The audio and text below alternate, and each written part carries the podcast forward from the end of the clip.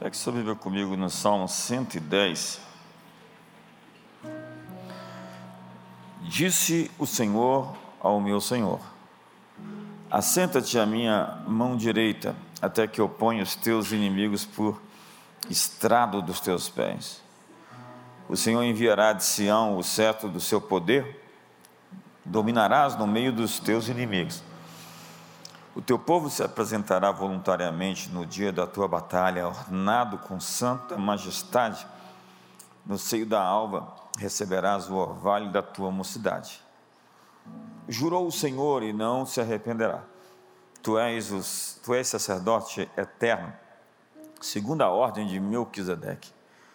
O Senhor está à tua direita, ferirá os reis no dia da sua ira julgará as nações, ele as encherá de cadáveres e ferirá os governantes de toda a terra. Pelo caminho beberá do ribeiro, e então prosseguirá de cabeça erguida. Salmo 110. Eu estava olhando nas minhas anotações, nos meus esboços. Tem quase 20 anos que eu não prego esse texto como texto de referência. Eu tenho uma série de salmos. E o Salmo 110 é a passagem do Antigo Testamento mais citada no Novo Testamento. Obviamente que isso lhe dá uma categoria, uma importância nas Escrituras, já que por 11 vezes os escritores do Novo Testamento citam o Salmo 110. Mateus 22, Mateus, Marcos 12, Lucas 20, Hebreus 10, Efésios 1, 1 Coríntios 15, enfim. A autoria desse salmo é conferida ao rei Davi. Tanto Jesus como Pedro, em Atos capítulo 2, afirmam que o escritor inspirado do Salmo 110 é Davi. Então, Davi começa oferecendo seu louvor a Deus pelo rei messiânico, que um dia reinaria com poder e glória assentado à direita do Senhor. E quando os fariseus se reuniram, Jesus os interroga usando o Salmo 110. Eles estavam ali uma sucessiva inquirição sobre Jesus, e Jesus julgando-lhes, conhecendo-lhes os pensamentos, tomou a iniciativa e os inquiriu, os perguntou, os indagou: Que pensais vós do Cristo? De quem ele é filho? Você lembra de Bartimeu, filho de Davi, tem misericórdia de mim? O Messias era esperado como o descendente de Davi que se sentaria no trono de Jerusalém para governar tanto Israel como toda a terra. E o fato é que Jesus está quebrando um sofisma, uma maneira de pensar. Por 20 vezes a Bíblia diz que Jesus disse: Ouviste o que foi dito, eu, porém, vos digo. Ele estava desafiando o senso comum, a maneira com que as pessoas normalmente pensavam. E agora ele está desafiando uma crença judaica. Quem, de quem vocês pensam que o Messias é filho? E eles respondem, os fariseus, de Davi. Jesus então responde a eles e lhes diz: Como, pois, Davi pelo Espírito chama-lhe Senhor, dizendo: Disse o Senhor ao meu Senhor. Ele está dizendo que Davi falou pelo Espírito Santo, ele não falou por si mesmo, essa declaração é como se Davi estivesse ouvindo uma conversa que estava acontecendo no céu. O Senhor disse ao meu Senhor: Assenta-te à minha direita, até que eu ponha os teus inimigos debaixo dos teus pés. Nós estamos no Novo Testamento, aqui em Mateus 22, citando o Antigo Testamento no Salmo 110 que eu acabei de ler. Jesus continua dizendo: Se Davi, pois, lhe chama Senhor, como é que ele é o seu filho? E ninguém lhe podia responder palavra, nem ousou alguém, a partir daquele dia, fazer-lhe perguntas. Jesus então está dizendo: o Messias, ele é alguém especial, diferente da raça humana. Ele está assentado no trono, junto a Deus. O Messias, então, viria em cumprimento ao pacto que Deus fez com Davi, que não haveria, não faltaria sucessor a Davi no trono, mas esse que se sentaria no trono seria superior ao próprio Davi. E ele viria para governar as nações e derrotar todos os inimigos de Deus, colocando todos os inimigos por baixo. O tema do Salmo 110 é o reino vitorioso do Messias que está assentado à direita de Deus. Veja o texto: replicou-lhe Jesus, como, pois, Davi, pelo Espírito, chama-lhe Senhor. A expressão, disse o Senhor ao meu Senhor, é uma comunicação profética usada quando um profeta está dizendo a palavra divina concedida a ele. Disse o Senhor ao meu Senhor, quem então é o Senhor de Davi? Ele é o rei. Davi é a suprema autoridade. Quem poderia ser superior a Davi? Quem está acima deles? O Messias. O Messias. O Senhor disse ao meu Senhor: assentar-se está no modo imperativo. Não é um mero convite, é um decreto divino inalterável. A direita é o lugar de honra, é o lugar de privilégio. Como diz o Salmo 47. Pois o Senhor Altíssimo é tremendo, e o grande rei de toda a terra. Deus reina sobre as nações, Deus se assenta no seu santo trono. O Senhor está no seu templo, nos céus tem o seu trono, diz o Salmo 11. E os seus olhos estão atentos e as suas pálpebras sondam os filhos dos homens. No Salmo 103, nos céus estabeleceu o Senhor o seu trono, e o seu reino domina sobre tudo. Eu estou dando uma introdução para afirmar bem o meu pensamento e onde eu quero chegar com você aqui essa noite. O filho de Davi, o Messias, governará sobre toda a terra a partir do trono de Deus. Igual em posição e autoridade consigo mesmo. Essa posição durará, diz a Bíblia, até que ele ponha todos os inimigos por estrado dos seus pés. Ao fim de uma época, de um movimento decisivo, a metáfora é apresentada no costume do vencedor colocar o pé sobre o pescoço do conquistado. Essa era uma forma de humilhação pública. Diz a Bíblia em Josué que quando os reis que foram vencidos foram trazidos a ele, ele chamou este todos os homens de Israel e disse aos capitães do exército que tinham ido com ele: Chegai, ponde o pé sobre o pescoço destes reis, e chegaram e puseram os pés sobre os pescoços deles. Então Josué lhes disse: Não temais, nem vos atemorizeis, sede fortes e corajosos, porque assim fará o Senhor a todos os vossos inimigos contra os quais pelejardes. Em 1 Reis, capítulo 5, nós temos uma outra referência que enriquece a mensagem. Bem sabes que Davi, meu pai, estava falando Salomão, não pôde edificar uma casa ao nome do Senhor, seu Deus, por causa das guerras com que o envolveram, os seus inimigos, até que o Senhor lhes pôs debaixo dos pés. Fale comigo, debaixo dos pés.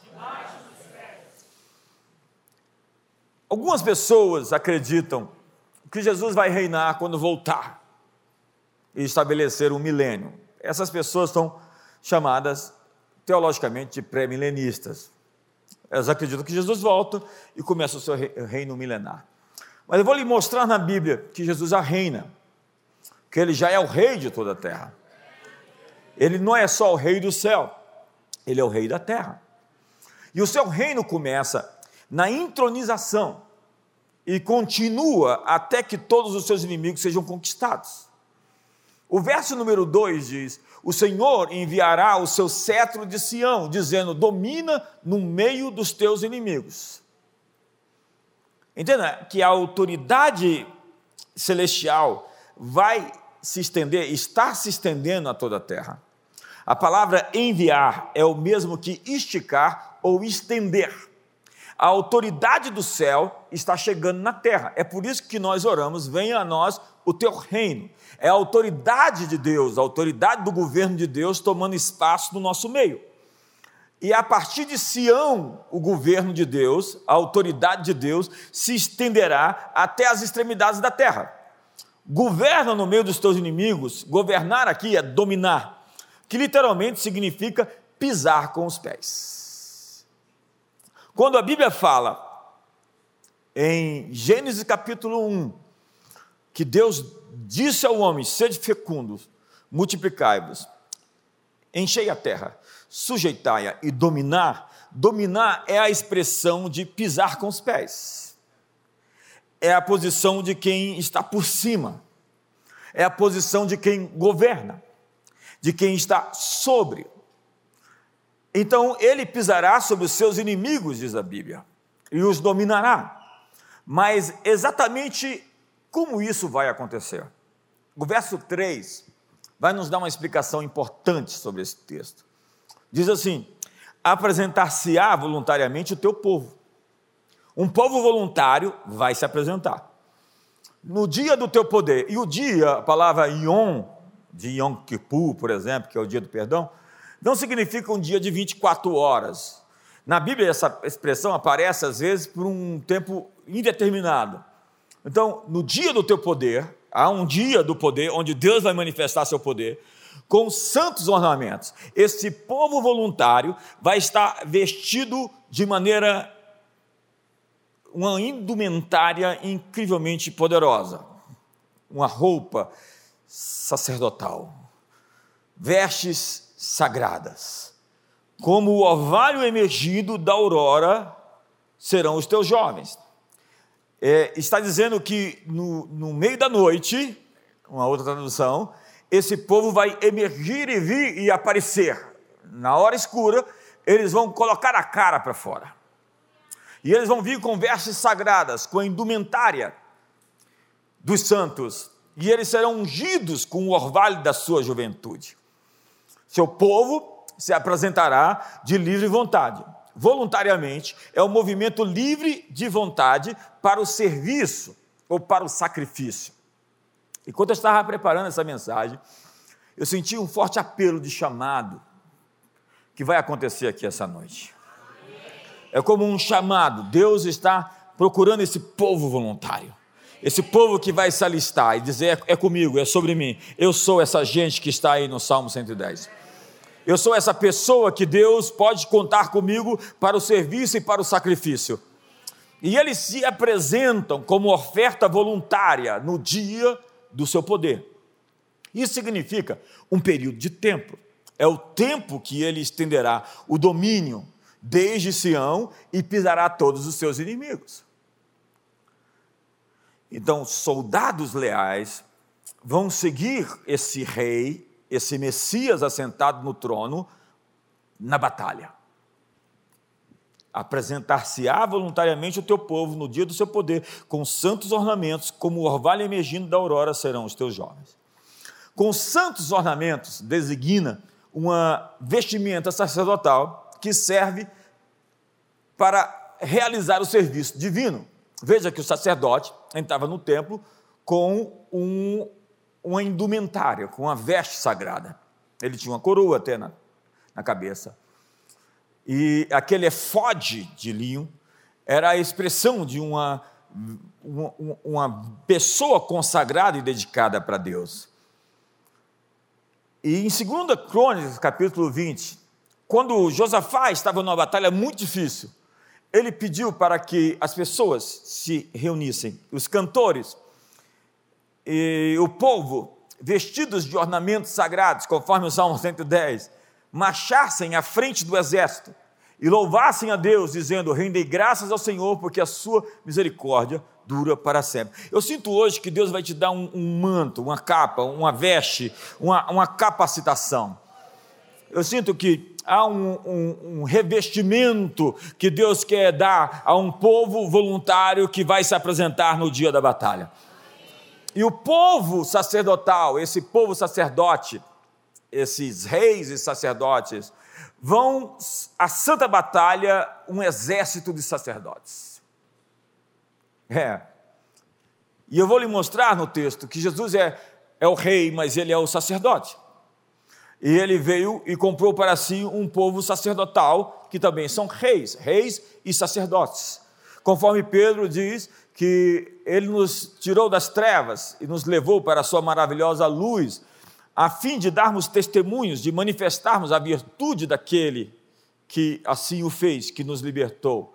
E nós somos então sacerdócio real, nação santa, povo de propriedade exclusiva de Deus. Sacerdócio real são reis sacerdotes.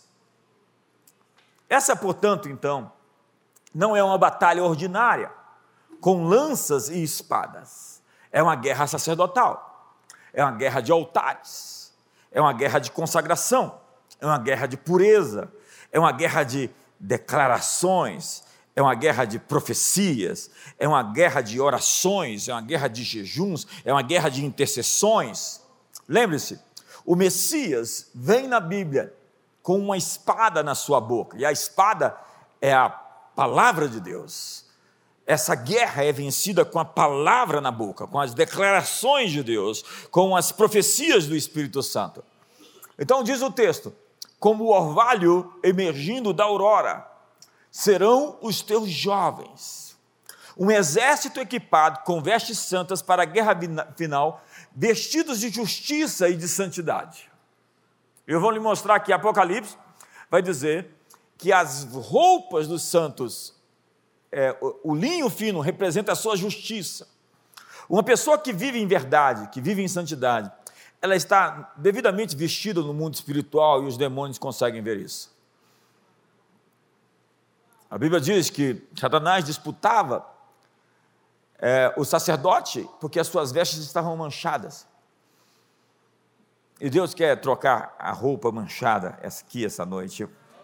A Bíblia diz para nós lavarmos as nossas vestiduras no sangue do Cordeiro, a fim de termos acesso à cidade pelas suas portas.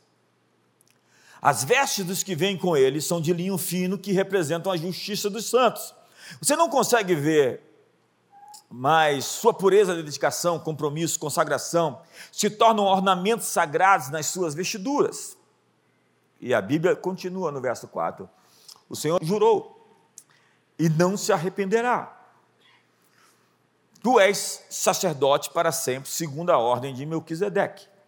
O Messias aparece como um rei, mas agora surge como sacerdote de uma ordem superior. E isso foi feito como um voto solene o Senhor jurou e não se arrependerá. O sacerdote é o mediador do povo. E o rei domina, o sacerdote representa as pessoas. E o Messias toma para si os dois ofícios, conforme diz Zacarias, capítulo 6.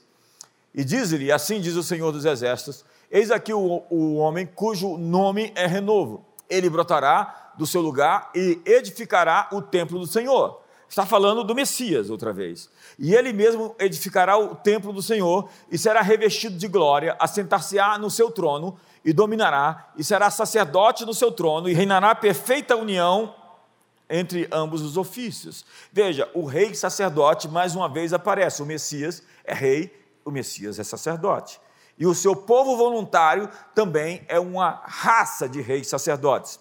E a entronização de Jesus aconteceu na sua ascensão, conforme diz Daniel capítulo 7. Eu estava olhando nas minhas visões da noite, e eis que vinha com as nuvens do céu um como filho do homem, e dirigiu-se ao ancião de dias, e o fizeram chegar até ele. Veja que ele não está descendo à terra,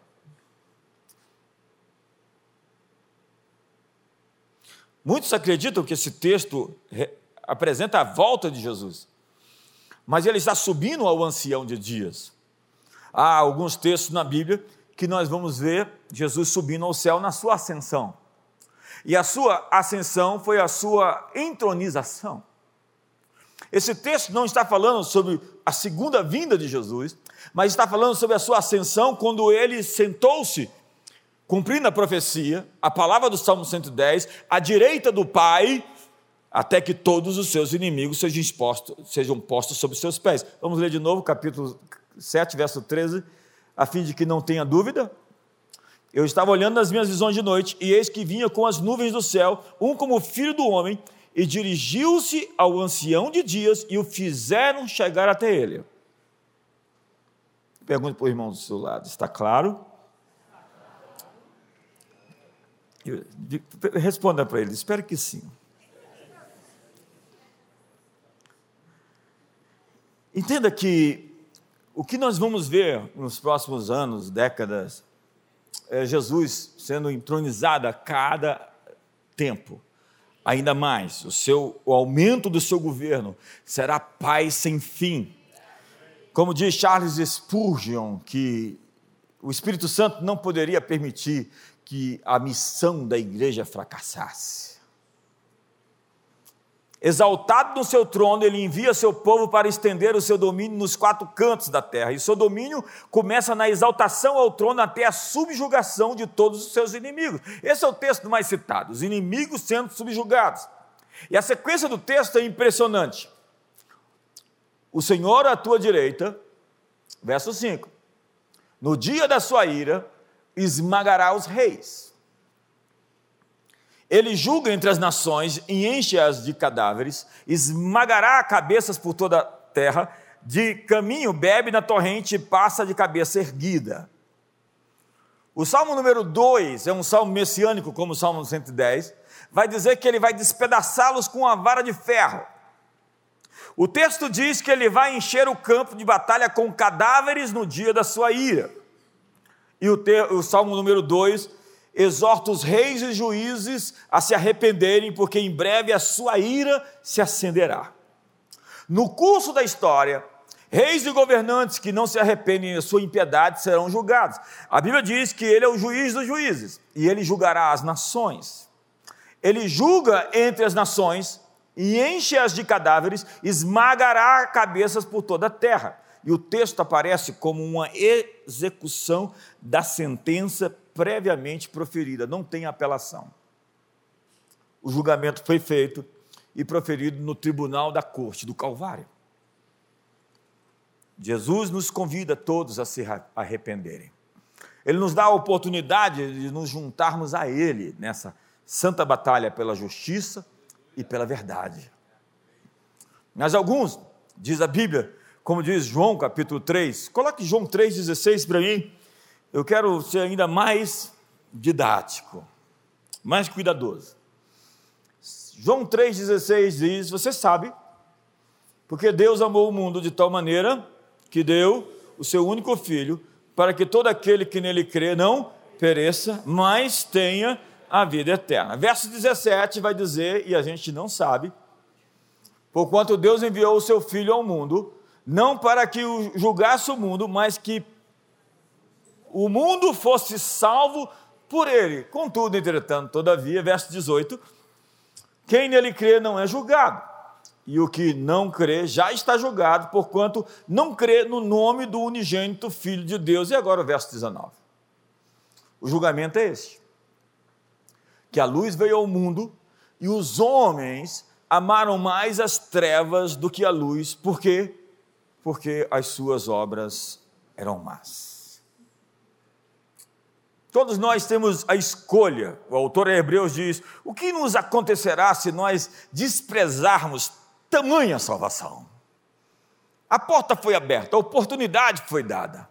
Nós podemos chegar a Ele e receber misericórdia e socorro para a ocasião oportuna.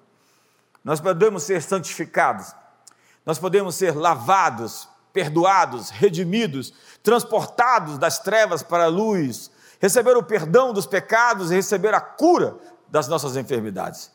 Nós podemos nos apegar a Ele e podemos aceitar o seu sacrifício por nós e viver uma vida de tomar a nossa cruz e segui-lo. Ou não, se as nossas obras são tão más porque nós amamos a vida de pecado que nós temos. O uso do Salmo 110 no Novo Testamento, ele é feito especialmente em cinco partes. E eu quero, assim, rapidamente mostrar para você. Primeiro, Jesus cita o Salmo 110 contra os judeus. Esse texto eu já li, e você viu Jesus confrontando o senso comum, desafiando a lógica e o pensamento judaico do primeiro século, de que o Messias era o filho de Davi. E Jesus vai dizer: isso é mais que isso. O Senhor de Davi era o Messias.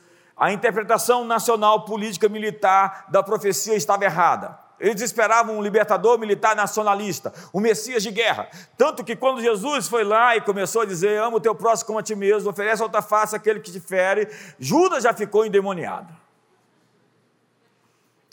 Dizem que ele era uma espécie de revolucionário, não sabe se é o certo, se isso é verdade, que ele traiu Jesus porque ele frustrou-se com os planos de Jesus, que Jesus não veio para passar o rolo compressor e fazer tudo acontecer na sua primeira vinda. Como também havia um zelote, que era a tribo desses que queriam tomar o poder pela força, no grupo de Jesus que andava armado. Jesus tinha um discípulo que andava armado.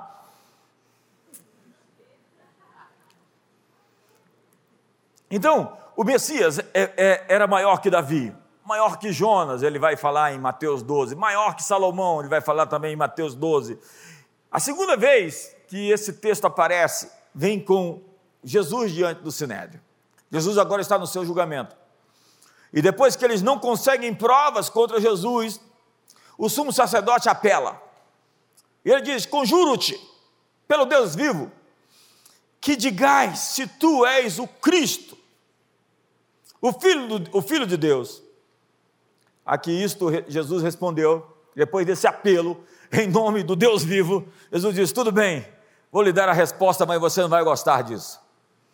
Respondeu-lhe Jesus: Tu disseste. Entretanto, eu vos declaro que desde agora vereis o Filho do Homem assentado à direita, disse o Senhor ao meu Senhor: Assenta-te à minha direita, do Todo-Poderoso e vindo sobre as nuvens do céu. Mais uma vez, as pessoas vão atribuir essa vinda à segunda vinda de Jesus. Mas o texto está citando Daniel capítulo 7, quando o filho do homem se senta do lado do ancião de dias. As duas profecias se cumprem em sua ascensão à direita de Deus. Nós precisamos entender essa pequena palavra, que é um aspecto poderoso da obra redentiva do Evangelho. Nós pensamos em crucificação, nós pensamos em ressurreição, mas nós damos pouco valor à ascensão de Cristo. Quando nós pensamos que Jesus subiu aos céus, nós pensamos, ele foi para outro lugar. Não, ele não foi para outro lugar. Eis que estou convosco todos os dias, até a consumação dos séculos. Ele não está ausente, mas ele está presente. Tanto que uma das palavras para seu retorno é a manifestação de alguém que está presente, vai aparecer. Quantos estão comigo até aqui? Ascensão. Ascensão não significa que Jesus foi para um lugar distante e ficou lá. Ascensão significa que ele se sentou no trono e está esperando todos os seus inimigos serem postos por estrado dos seus pés. Obrigado, vai melhorar. Até o final a gente melhora. Eu já esperava assim. Caifás vai condenar Jesus sob acusação de blasfêmia por causa dessa declaração.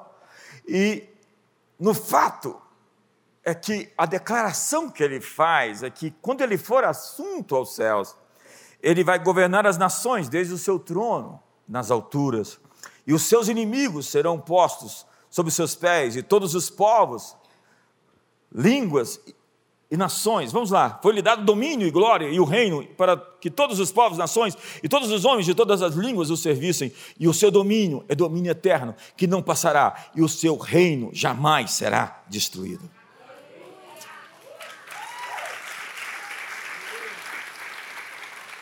Esse aqui é um discipulado, irmão. Considere-se hoje sendo discipulado. A terceira citação que eu quero aqui enfatizar com você essa noite é Pedro no dia de Pentecostes. Pedro explica que o Espírito Santo descendo sobre os crentes começou com a profecia de Joel, quando Joel diz que nos últimos dias o Espírito será derramado sobre toda a carne. Entenda que Pedro está dizendo que os últimos dias estavam acontecendo diante dos seus olhos. Então, os últimos dias aconteceram há dois mil anos. É isso que nós estamos. Você quer também ler? Vamos ler então. Joel 2, 28. E acontecerá depois que derramarei o meu espírito sobre toda a carne, e os vossos filhos e as vossas filhas profetizarão, vossos velhos sonharão, e os vossos jovens terão visões. Resumindo, Pedro vai citar esse texto, e ele vai dizer que aquilo estava acontecendo diante deles, que aquilo era a profecia de Joel acontecendo. E Pedro também vai dizer que Jesus foi ressuscitado para cumprir o que o Salmo 16, verso 8 e 11 diz, e que o Salmo 110 também vai cumprir nele, que é o verso 29. Vamos ler então. Irmãos, seja-me permitido dizer-vos claramente, a respeito do patriarca Davi, que ele morreu e foi sepultado, e o seu túmulo permanece entre nós até hoje. Sendo, pois, profeta, e sabendo que Deus lhe havia jurado que um dos seus descendentes se assentaria no trono, prevendo isso, referiu-se à ressurreição de Cristo, que nem foi deixado da morte, nem o seu corpo experimentou corrupção, conforme o Salmo, o Salmo 16. A este Jesus, Deus ressuscitou, do que todos nós somos testemunhas. Exaltado, pois, a destra de Deus, tendo recebido do Pai a promessa do Espírito Santo, derramou isso que vedes e ouvis. Porque Davi não subiu aos céus, mas ele mesmo declara, mais uma vez o Salmo 110, disse o Senhor ao meu Senhor: Assenta-te à minha direita, até que eu ponha os teus inimigos por estrado dos teus pés. Esteja absolutamente certa, pois, toda a casa de Israel, de que a este Jesus que vós crucificastes, Deus o fez Senhor e Messias. É incrível a citação de Pedro, porque ele está falando que o Messias era mais do que alguém como um filho de Davi. Ele era o Senhor de Davi.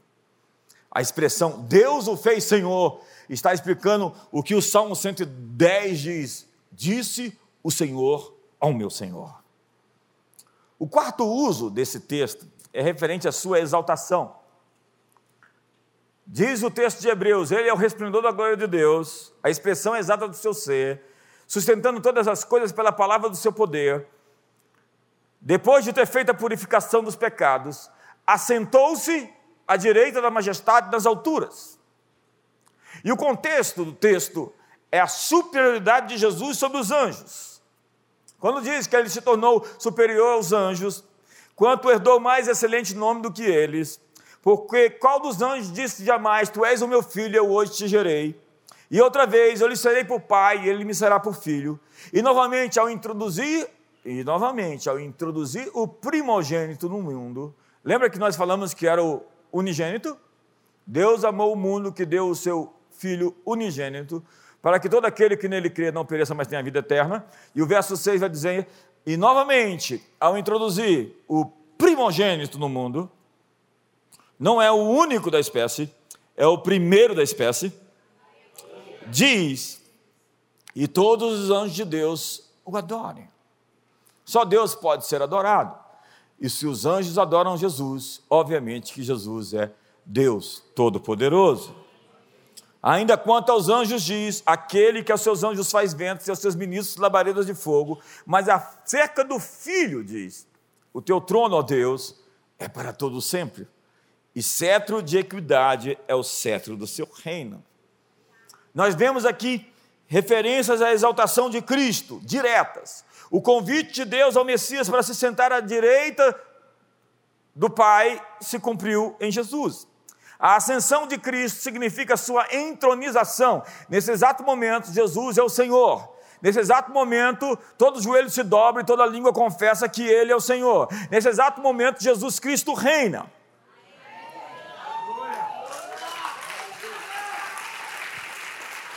E eu vou lhe explicar por que as coisas ainda não estão sujeitas debaixo dos seus pés, como deveriam. Olha para o seu irmão e diga: Você é a causa.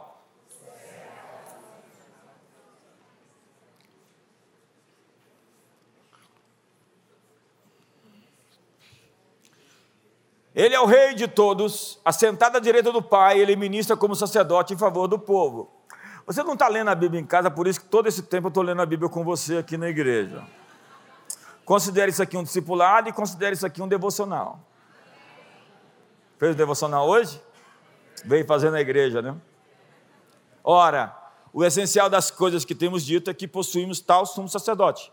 Ele é o sacerdote que se assentou à destra do trono da majestade do céu. Outra vez ele se assenta no trono. Diz o Senhor, ó meu Senhor, assenta-te à minha direita. E ele é o sacerdote. Vamos então agora ao capítulo 10, verso 11, que diz assim: Ora, todo sacerdote se apresenta dia após dia a exercer o serviço sagrado e oferecer muitas vezes os mesmos sacrifícios que nunca jamais podem remover pecados.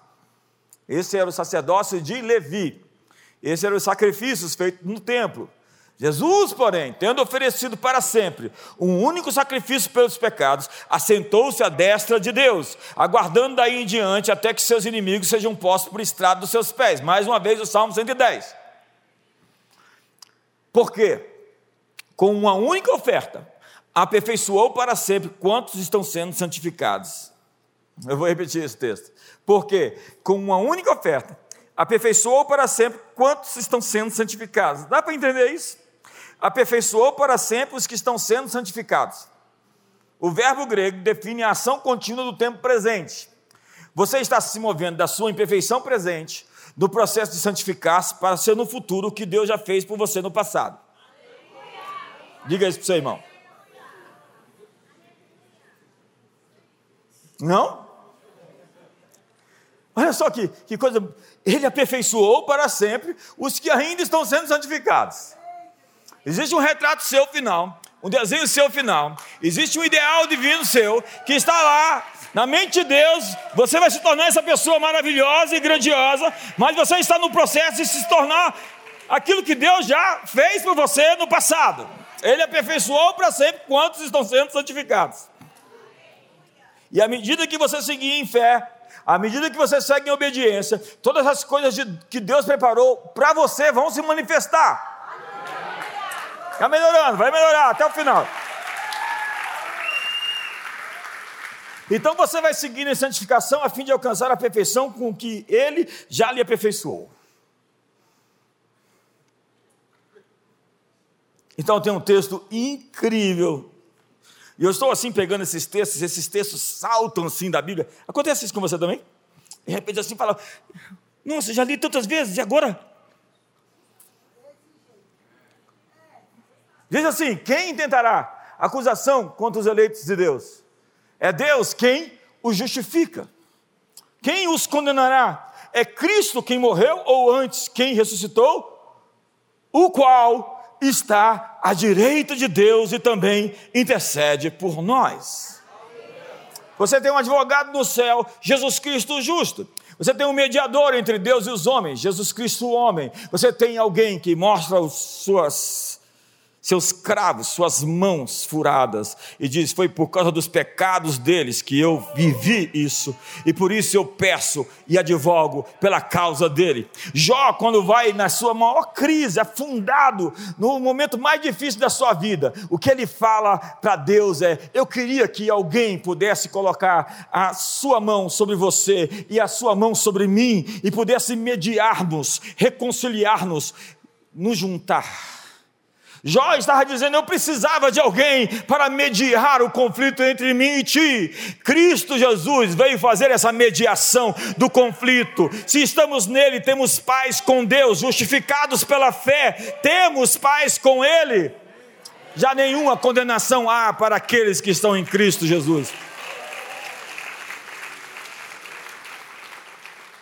E em quinto lugar, eu estou quase acabando. O uso desse texto é em referência à vitória contra todos os seus inimigos. Vai aparecer lá. Veja, veja a expressão do verso 24 do capítulo 15, que está falando sobre a ressurreição. Todo o texto tem contexto, não crie pretexto. Está falando sobre a ressurreição, que é a base da nossa confiança. Paulo diz que se Jesus não ressuscitou, é vã a nossa fé. Vamos para casa, porque isso aqui é uma enganação. Mas se ele está vivo, se ele não ressuscitou, comamos e bebamos, porque amanhã morreremos, dormiremos Ele disse: a nossa esperança se resume somente a essa vida, somos os mais infelizes de todos os homens. Mas é certo que ele ressuscitou, diz Paulo. E ele vai dizer que então virá o fim, a palavra é telos, quando ele entregar o reino ao Deus e Pai, e quando houver destruído todo o principado, bem como toda potestade, como todo poder. Telos é o fechamento da história, é a conclusão do plano divino, é a restauração da justiça. E a palavra destruído, ele terá destruído, é cartagese. Ele vai eliminar, tornar impotente todo domínio, toda autoridade, todo poder. Ele tem o poder de sujeitar todas as coisas a si mesmo. Todo o mal será destruído. O fim da história já está escrito, não é utópico, não é distópico, é cristópico. É Jesus no trono em um milhão de anos, em cem milhões de anos, reinando. Seu domínio jamais terá fim, é sempre eterno, jamais passará. E todos os poderes hostis, civis, religiosos, físicos ou intelectuais cairão diante dele. E o verso 25 termina dizendo: Porque convém que ele reine não é que ele reinará, não é que um dia ele vai governar, não, ele já reina no presente século e no século vindouro, até que haja posto todos os inimigos debaixo dos pés. Mais uma vez o Salmo 110. Todos os inimigos da verdade e da justiça vão cair. Fica sabendo. Anuncie que os inimigos vão cair. Anuncie que os inimigos estão caindo. Anuncie que eles estão em retirada. Levanta-te, Senhor. Sejam dispersos os teus inimigos. Mas qual é a implicação disso para nós? Qual é a aplicação disso? Eu gosto de Efésios, eu queria ler mais a Bíblia com você hoje. Diz assim, no verso 15: Por isso eu também, tendo ouvido a, fé que existe em vocês, no Senhor Jesus, o amor para com todos os santos, não cesse de dar graças por vós, fazendo menção de vós das minhas orações, para que Deus de nosso Senhor Jesus Cristo, Pai da glória, vos conceda espírito de sabedoria e revelação no pleno conhecimento dele, iluminados os olhos dos vossos corações, para que vocês saibam qual é a esperança do seu chamamento, a riqueza da glória da sua herança nos santos e a suprema grandeza do seu poder, segundo a eficácia da força do seu poder, o qual exerceu ele em Cristo, ressuscitando dentre os mortos e fazendo-se assentar nos lugares celestiais, acima de todo principado e potestade, e poder e domínio, e de todo nome que se possa referir, não somente no presente século, mas também no vindouro, e pôs todas as coisas debaixo dos seus pés, e para ser o cabeça de todas as coisas, o deu a igreja, qual é o seu corpo, a plenitude daquele que tudo em todos.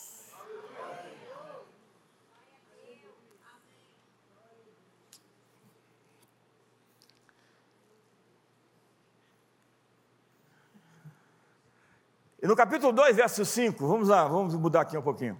Efésios 2, verso 5. Vai dizer: E estando nós mortos nos nossos delitos, nos deu vida juntamente com Cristo, pela graça sois salvos. E, no, e juntamente com Ele nos ressuscitou, é a primeira ressurreição. E nos fez assentar nos lugares celestiais em Cristo Jesus. Assentados com Ele. Disse o Senhor ao meu Senhor: Assenta-te à minha direita até que eu ponha os teus inimigos por estrado dos seus pés. Então o meu Senhor me chamou para sentar com ele no lugar de autoridade e governar com ele e exigir que os demônios saiam e que as enfermidades caiam e que os poderes opressores venham a sucumbir, declinar, cair. Ele nos ungiu com o Espírito Santo e com poder ele nos disse: Eis que vos enviei para pisar sobre serpentes e escorpiões, sobre todo o poder do inimigo, e nada absolutamente vos causará dano. Nós precisamos achar a conexão, o link entre o Salmo 110 e a grande comissão. Em Mateus diz que toda autoridade me foi dada nos céus e na terra. Autoridade é diferente de poder. Se você é um policial militar ou civil, aqui de Brasília, você não tem jurisdição lá no Goiás. Você tem poder, você pode até levar uma arma e você pode fazer coisas, mas você está ilegal. Ter poder é diferente de ter autoridade. Mas se você tem aqui, você tem autoridade. O diabo não tem autoridade. Toda autoridade foi dada a Jesus. E o que ele faz é ilegal. Até que aqueles vestidos de ornamentos sagrados, um povo voluntário que se ergue para a batalha, se apresenta para a peleja, diga: você não tem autoridade para essa jurisdição, ela está proibida. Você não tem poder para operar nessa situação. Nós dizemos em nome daquele que te venceu, o Messias que está no trono. Ei, me ajuda aí, eu acho que você está conseguindo pegar. Acho que você conseguiu, acho que você conseguiu pegar. Você não entende por que, que os demônios se submetem, eles podem ser os anjos mais poderosos em, em poder e em força, mas eles não têm legalidade, eles não têm autoridade. Eis que vos dei autoridade, ide por todo o mundo, expulsai os demônios, curai os enfermos, ressuscitai os mortos, limpai os leprosos. A autoridade foi dada à igreja. No Salmo 110 diz: o Senhor enviará o seu cetro de Sião, a extensão do seu domínio, a extensão do seu governo, dizendo: governa no meio dos teus inimigos. Diga para o seu irmão: governa no meio dos teus inimigos. Ei, diga para o outro irmão: governa no meio dos teus inimigos. Se o seu irmão não falar isso para você, levanta e sai daí, porque você não está bem acompanhado hoje.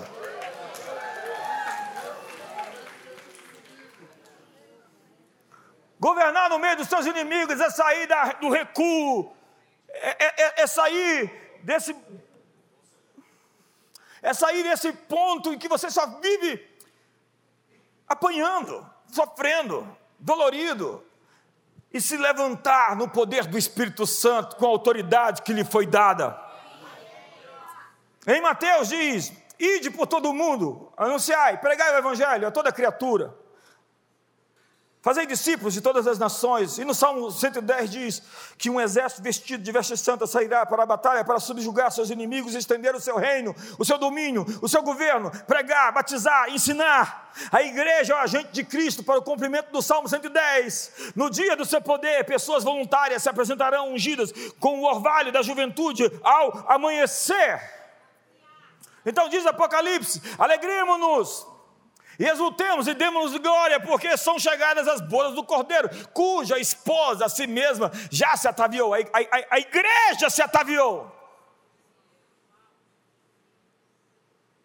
Porque foi-lhe dado vestício de linho fino, resplandecente e puro, porque o linho finíssimo são os atos de justiça dos santos.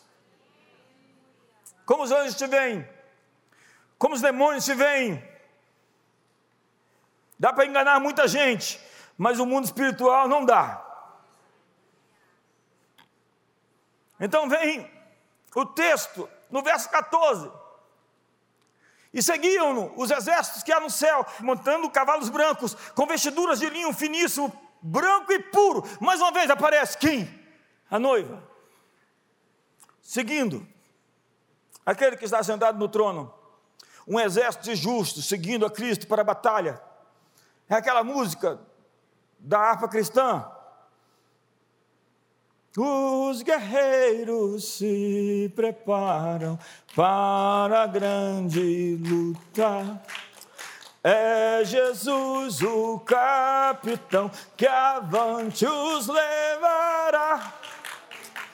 A milícia dos remidos marcha impoluta certa que a vitória. Vamos lá, você consegue. Eu quero estar com Cristo, onde a luta se trava, no lance imprevisto, na frente me encontrar, até que eu possa ver na glória, se alegrando da vitória, onde Deus vai.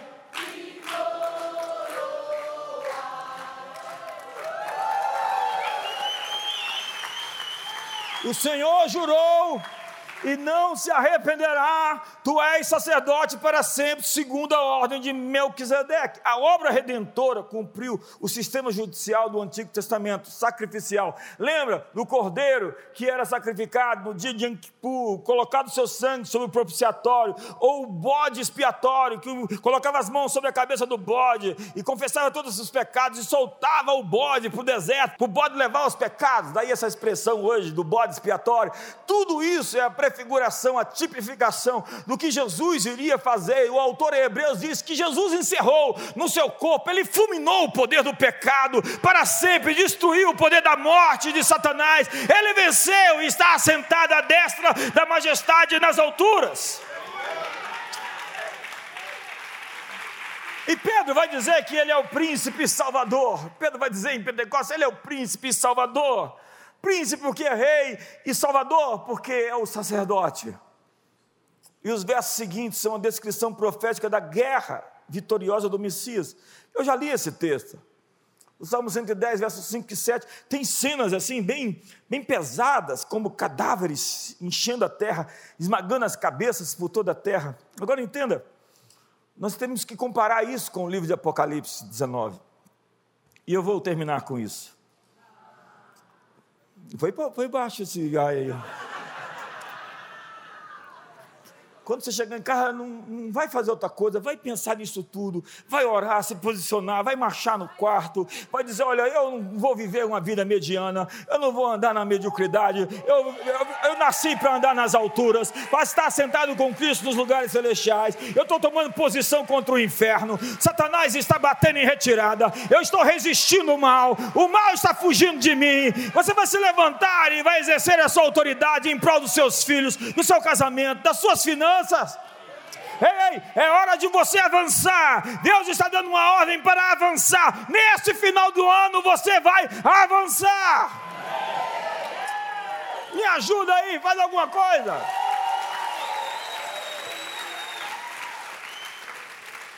Apocalipse 19. Viu o céu aberto e eis um cavalo branco. O seu cavaleiro se chama fiel e verdadeiro e julga e peleja com justiça. Os seus olhos são chamas de fogo, na sua cabeça há muitos diademas, tem um nome escrito que ninguém conhece senão ele mesmo. Está vestido com um manto tinto de sangue, o seu nome se chama o Verbo de Deus.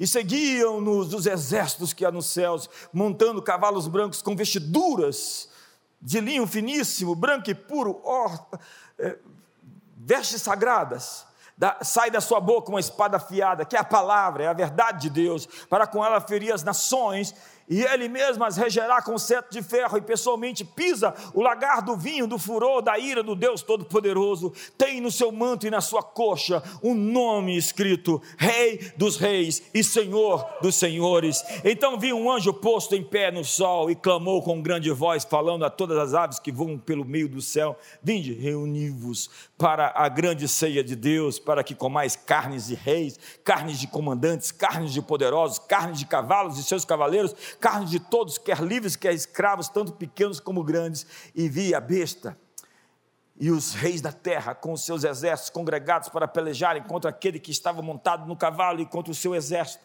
Mas a besta foi aprisionada com ela, o falso profeta, que com os sinais feitos diante dela seduziu aqueles que receberam a marca da besta e eram os adoradores da sua imagem. Os dois foram lançados vivos dentro do lago de fogo que arde com enxofre e os restantes foram mortos com a espada que saía da boca daquele que está montado no cavalo, e todas as aves se fartaram das suas carnes. Há uma regra hermenêutica, a Bíblia se interpreta. Tudo que você vê como símbolo aqui, você tem que voltar para o Antigo Testamento e saber o que a Bíblia está falando. Nós não devemos pensar que se trata de uma guerra literal ou manual. A conquista vem da espada da boca, a palavra falada. A igreja, na grande comissão, coloca as nações sob o senhorio pela pregação do Evangelho. É o trabalho da igreja levar sua vitória adiante até que os inimigos sejam postos por estrado dos seus pés, tomando as chaves da batalha. Assumindo sua posição, exercendo sua autoridade. Fique de pé.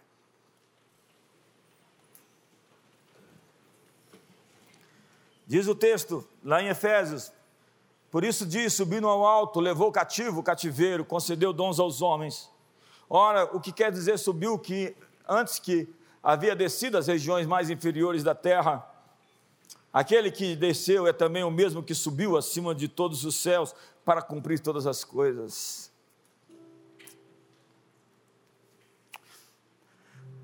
Nós não vivemos em um, em um reino, nós vivemos em um sistema presidencialista com 30 partidos políticos. E o presidente tem a sua força, mas não tem todo o comando. Um rei é diferente. Quando um rei chega e diz, é lei. o Chris, ou, não sei quem foi que falou que, que Deus não pode mentir, porque aquilo que ele disse virou verdade, porque foi o rei quem falou.